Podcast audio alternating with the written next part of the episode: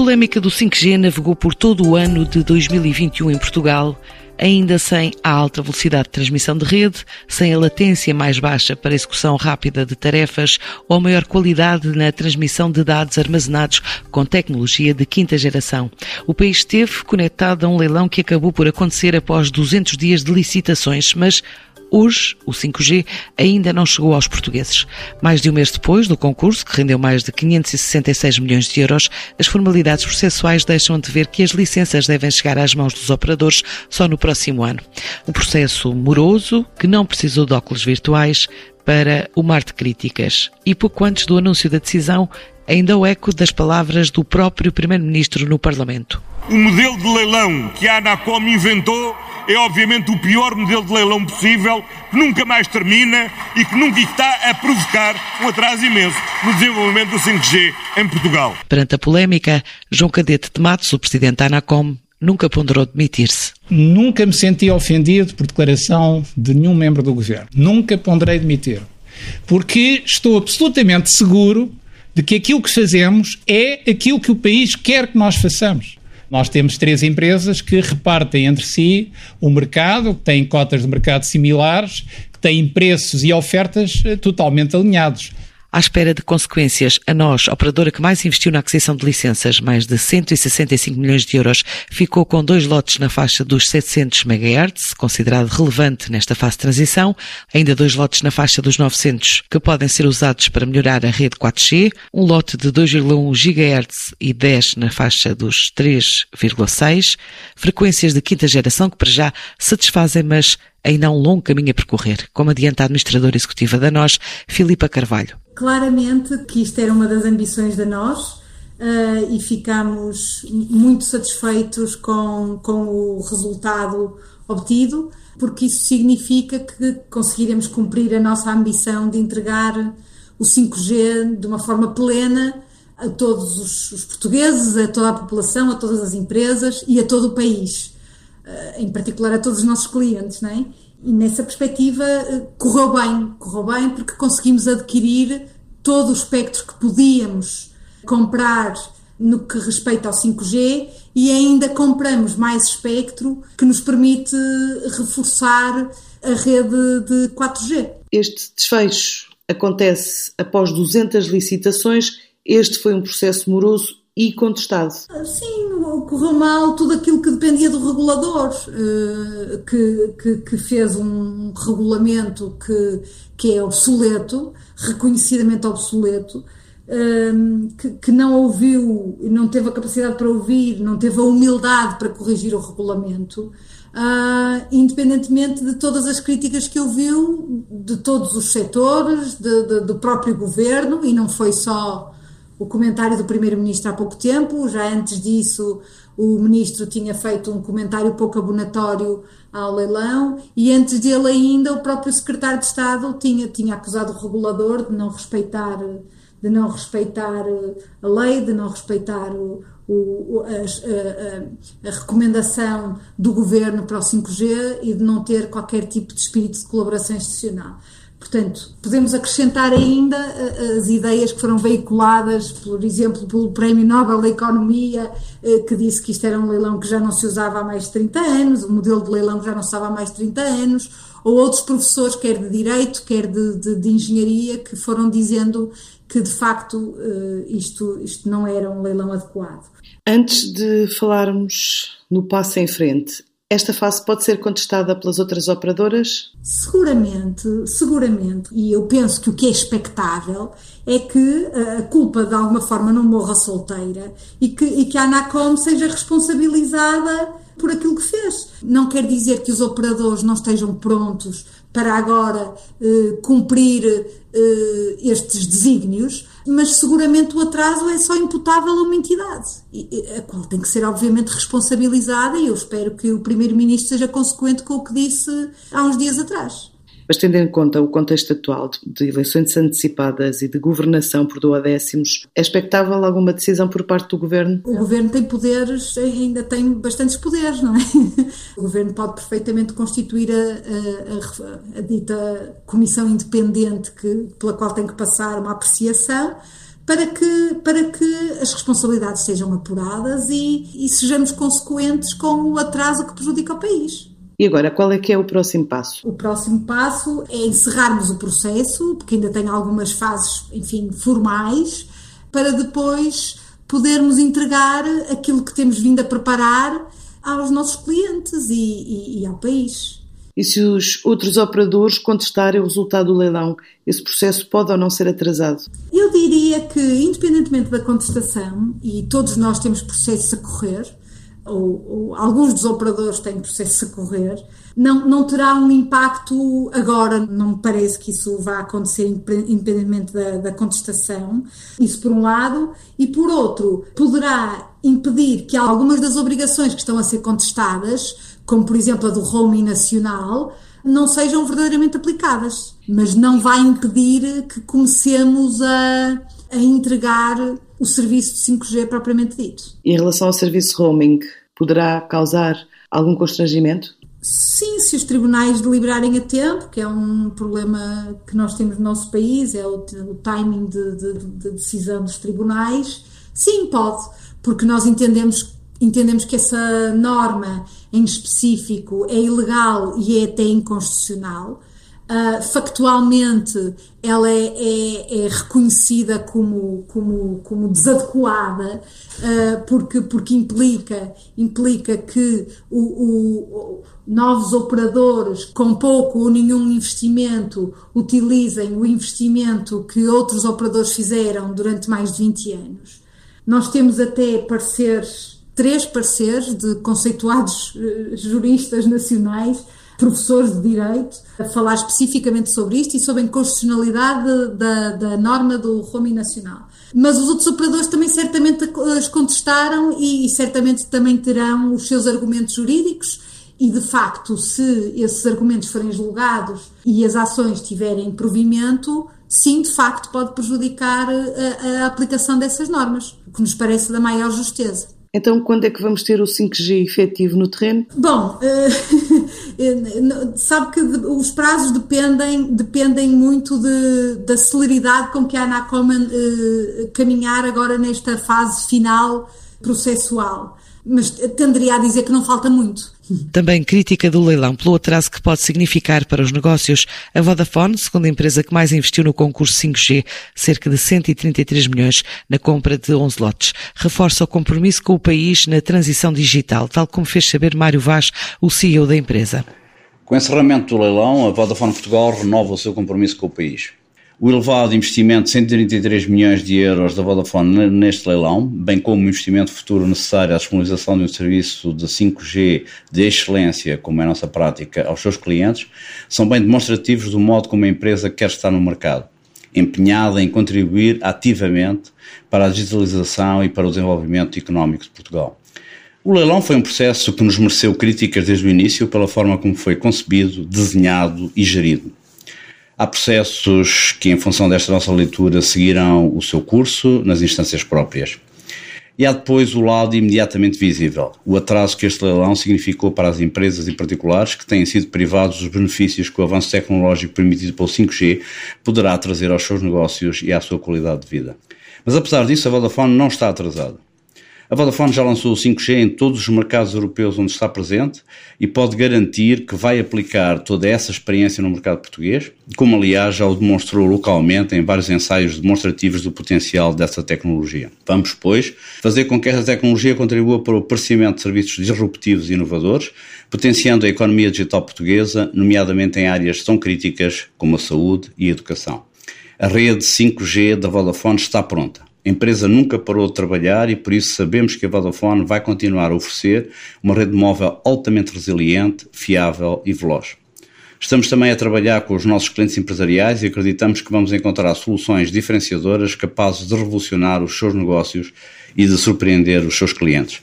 O país pode contar com a Vodafone para os desafios que atravessamos nesta transição digital. Com mais de uma centena de sites de antenas espalhadas por todo o país, em todas as capitais de distrito e 125 milhões investidos em licenças, outros tantos por investir na cobertura de rede. A dona da Mel, a atual operadora líder de mercado, diz preparada para arrancar com os serviços de quinta geração a qualquer momento, mas tudo depende da celeridade do trabalho do regulador.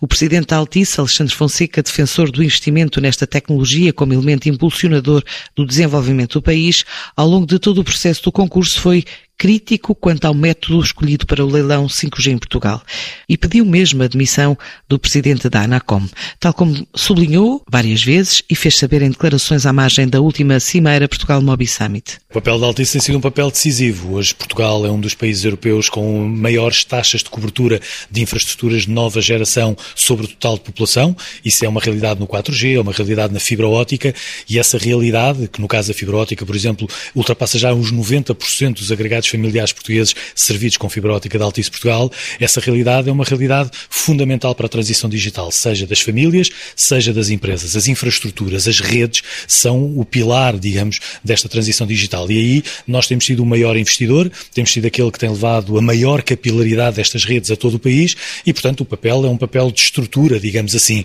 Depois, em cima destas redes, eh, desenvolve-se todo o trabalho eh, do ponto de vista da transformação dos setores da educação, da saúde, da justiça, da cultura cultura, tudo isso se desenvolve em cima deste pilar da conectividade e das redes e das infraestruturas. Portugal, nas últimas décadas, eu diria nos últimos 25, 30 anos, foi uma verdadeira referência naquilo que é a liderança que levamos hoje no 4G e na fibra ótica. Portugal habituou-se a estar nos palcos europeus. Eu próprio, enquanto CEO da Altice Portugal, tive a oportunidade de estar já em vários eventos internacionais no passado a mostrar a nossa liderança nas infraestruturas. No entanto, nestes últimos dois anos, este papel inverteu-se completamente. Portugal passou de ser líder para ser o último último país europeu naquela que é a maior transformação digital dos nossos tempos, que é o 5G. E, portanto, Portugal, que liderou o 2G, liderou o 3G, liderou o 4G, hoje é o último país europeu a ter 5G. E, portanto, essa liderança que tivemos e que ainda mantemos no fixo, na fibra ótica em particular, está hoje claramente ameaçada e essa posição, que é uma posição importante para um país como Portugal, que está num extremo da Europa, um país que tem, obviamente, aqui a falta de centralidade, mas que as infraestruturas compensavam essa falta de centralidade e isso hoje, de facto, perdeu-se já, eu diria, irremediavelmente com o tema do 5G e a situação do 5G que temos em Portugal. O Sr. Primeiro-Ministro diz que foi o pior modelo escolhido para leilão. O que é que o Presidente Altice tem a dizer? Bem, eu tenho a vantagem de há quase dois anos esta parte que venho dizendo exatamente isso. Venho dizendo que este regulador não tem competência para as funções que ocupa, tem mostrado claramente que é uh, um regulador que tem preconceitos contra o setor, que ataca o setor. Aliás, a própria TSF, no passado dia 17 de novembro de 2020, há um ano atrás, noticiou as minhas declarações quando eu pedi há um ano atrás a demissão do presidente da Anacom. E, portanto, eu tenho a vantagem de mais do que que ter que agora colocar-me em bicos de pés ou vir atrás do Sr. Primeiro-Ministro fazer comentários. Eu já o disse há mais de um ano atrás qual é a posição da Altice Portugal. E, portanto, agora, como nós tivemos a oportunidade de dizer, resta-nos agora deixar espaço para o debate e as decisões políticas que se impõem, por aquilo que tem sido evidente na discussão política, e esperarmos, obviamente, que essas decisões políticas sejam aquelas que mais irão contribuir para o desenvolvimento do país, que é isso que todos nós queremos, e parece-me evidente qual é o caminho a seguir a investir em infraestruturas de telecomunicações sem fios, a Celnex entrou em Portugal com a aquisição da Omtel e 100% da NOS Towering.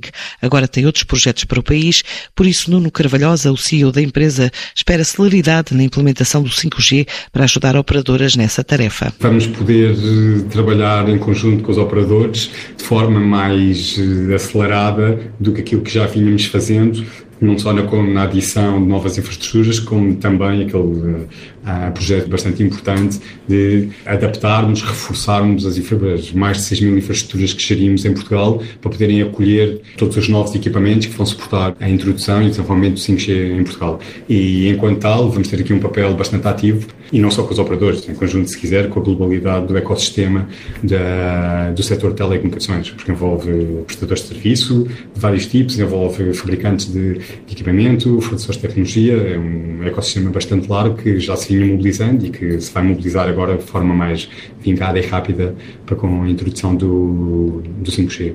Ah, mas sim, vão ser infraestruturas-chave no, no suporte do, do, lançamento e do desenvolvimento do 5G no, no país. O setor ganhou dois novos players e uma terceira empresa que vai construir uma rede 5G para vender às outras operadoras. Resta saber quando todo o processo estará concluído, numa altura em que um estudo da Ericsson revela que o 5G é crítico para a Europa atingir a meta de carbono zero, sem ficar atrás da Ásia ou América do Norte, e com poupanças de 55 a 170 milhões de toneladas por ano. É o que adianta Luís Muchacho, o diretor de redes da Ericsson. Eh, pela nossa análise, verificamos que numa primeira componente, 40% dessa redução é assente em soluções que já estão planeadas e que essas soluções, eh, algumas dessas soluções, uma componente fundamental dessas soluções é baseada e requer conectividade aqui, conectividade fixa ou móvel, nomeadamente com 5G. Isso significa cerca de 550 milhões de toneladas de CO2, que representam, grosso modo, 15% das emissões da União Europeia em 2017. Isto significa, portanto, que mais conectividade, e aqui a conectividade não só móvel, mas também conectividade fixa, tem uma contribuição positiva para auxiliar os esforços e as medidas para redução das emissões de carbono. Adicionalmente ao que já está planeado, em que a conectividade tem um aspecto fundamental, qual é o impacto do aspecto transformador do 5G uh, eh, num conjunto de, de, indústrias e de que forma esse papel transformador pode ter também aqui um impacto e uma contribuição positiva para a, a redução das emissões. Nesse aspecto, analisamos uh, quatro, quatro setores, quatro indústrias: energia, transportes, produção e construção, e verificamos que caso sejam implementadas medidas de digitalização com o 5G, novos casos do 5G, se forem aplicados nestes quatro setores pela nossa análise, conseguimos uma contribuição adicional de cerca de 50 a 170, 180 milhões de toneladas de CO2, aqui sim dependentes da digitalização destes casos do uso com o 5G. Isso vai permitir acrescentar mais 5% das emissões de de CO2 da, da, da, União Europeia. Portanto, sendo a redução da, da, da, pegada ecológica e da redução das emissões uma prioridade e sendo o 5G fundamental, de acordo com os resultados deste estudo, para atingir esses objetivos, é de importância fundamental que o 5G não seja atrasado e que seja lançado de forma mais rápida possível. E é aí que nós uh, evidenciamos alguma, uh, alguma preocupação com a situação, nomeadamente da Europa, quando comparada com outras geografias, nomeadamente os Estados Unidos e o Nordeste Asiático, que estão claramente à frente no, no 5G, estiveram presentes nas primeiras redes, e de acordo com os dados, por exemplo, do nosso relatório Popular Mobility Report, antecipamos que em 2027 praticamente 95% dessas áreas terão cobertura de 5G, enquanto na Europa nos ficamos pelos 80%. Portanto, se por um lado a Europa está a tomar aqui um papel de liderança na redução das emissões,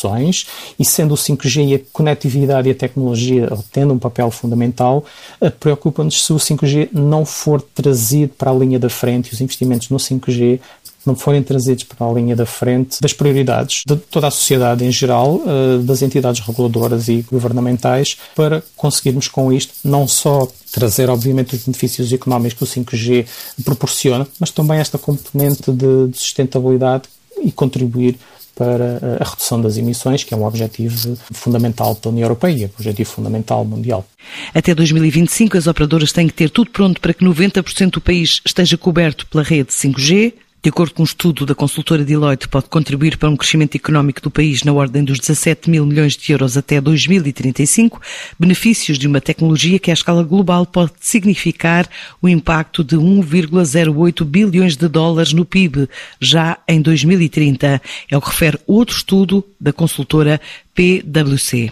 E para já, Portugal conta com o primeiro laboratório de 5G e inteligência artificial inaugurado na Universidade de Aveiro e descrito pelo próprio reitor Paulo Jorge Ferreira o próprio laboratório agora montado que pretende ser uh, um palco onde se podem ensaiar soluções uh, de comutação e de transição digital e que são essenciais para, uh, enfim, equipar a indústria, equipar a região com, com soluções tecnológicas de ponta. Aliás, no Porto de Aveiro uh, e, e, na Bosch e em vários sítios, uh, equipar e, e, testar estes mecanismos de, de, de, comunicação em cenários reais. Por exemplo, no Porto de Aveiro podemos ter sensores para a circulação ferroviária e sistemas de alarme inteiramente autónomos, uh, concebidos com auxílio comunicações de última geração e sistemas de reação a isso, mas são, são exemplos na, na prática do potencial do laboratório que agora foi formado contributos para tornar o 5G uma realidade para todos os portugueses. Para já o processo segue ao ritmo de formalidades e prazos. Aprovado já o projeto de relatório de leilão e submetido à audiência prévia dos candidatos, só depois haverá decisão sobre direito de utilização, outros 10 dias úteis para operadoras pagarem as frequências que ganharam no leilão e mais 20 dias para a Anacom atribuir de forma efetiva as licenças. Se este calendário for cumprido, no final do ano ou no início do próximo, deverão ser lançados os primeiros tarifários.